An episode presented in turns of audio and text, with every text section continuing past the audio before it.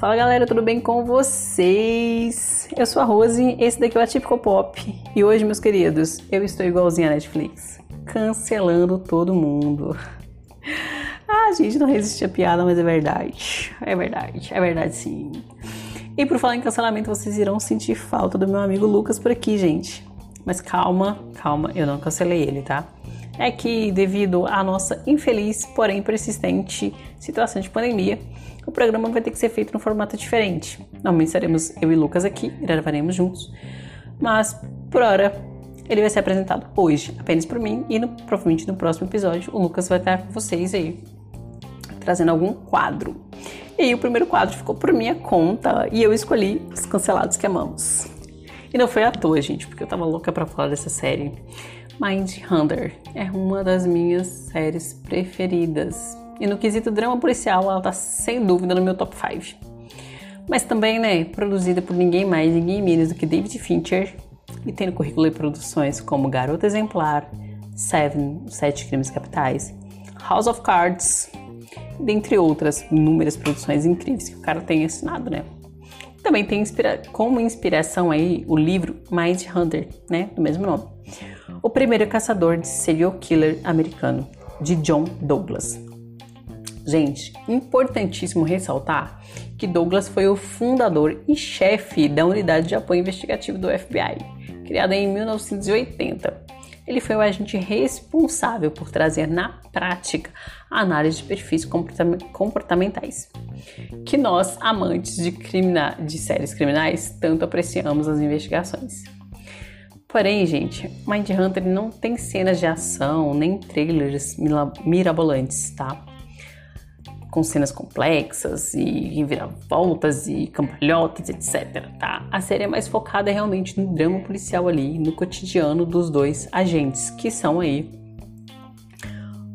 o agente Holden Ford, interpretado por Jonathan Gloss, e Bill Tate, interpretado por Holden e McCallum.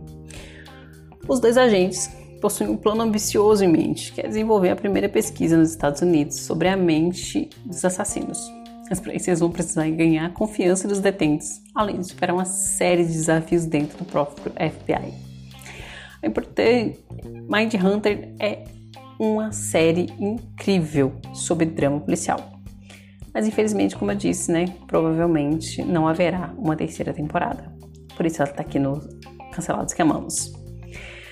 Fincher deu a seguinte declaração algum tempo atrás. Abre aspas. Então, para a audiência que ela teve, acabou ficando uma série cara. O acordo foi, abre aspas, termine Monk e depois veja como se sente, fecha aspas. Mas eu honestamente acho que não conseguiríamos fazer por menos do que já fizemos na segunda temporada. E em certo nível precisamos ser realistas, porque o investimento precisa se igualar ao nível dos telespectadores. Gente, Mind Hunter tem aí simplesmente 98% de aprovação no Rotten Tomatoes pela crítica e 95% pelo público. E devo dizer que o público aí de Mind Hunter não é um público qualquer, não é um público, não é uma série que agrada todo mundo. A série é complexa, cheia de camadas Porém, sim, gente, como eu disse, ambientação perfeita, figurino perfeito, fotografia muito bonita e uma trama muito complexa. Então, sim, o público de Mind Hunter, infelizmente, é um público mais seleto. Talvez ela seja um símbolozinho cult, como diversas outras produções que a gente tem visto ao longo do tempo. Depois de alguns anos, ela comece a ser apreciada. Mas, diante dessa situação toda e dessa declaração de fim do David Fincher, eu realmente não acredito que ela vá ser renovada, infelizmente. Porém, mesmo que não seja renovada, mesmo que não venha aí a nossa terceira temporada, vale muito a pena conferir as duas temporadas disponíveis aí na plataforma vermelhinha.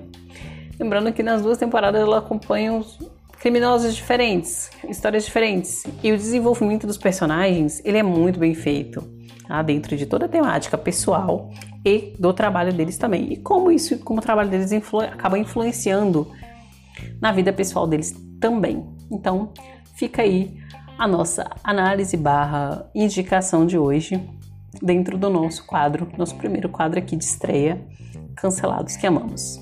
E sejam muito felizes ao ver essa série e muito tristes também, porque não vai ter terceira temporada, vocês vão ficar tipo eu.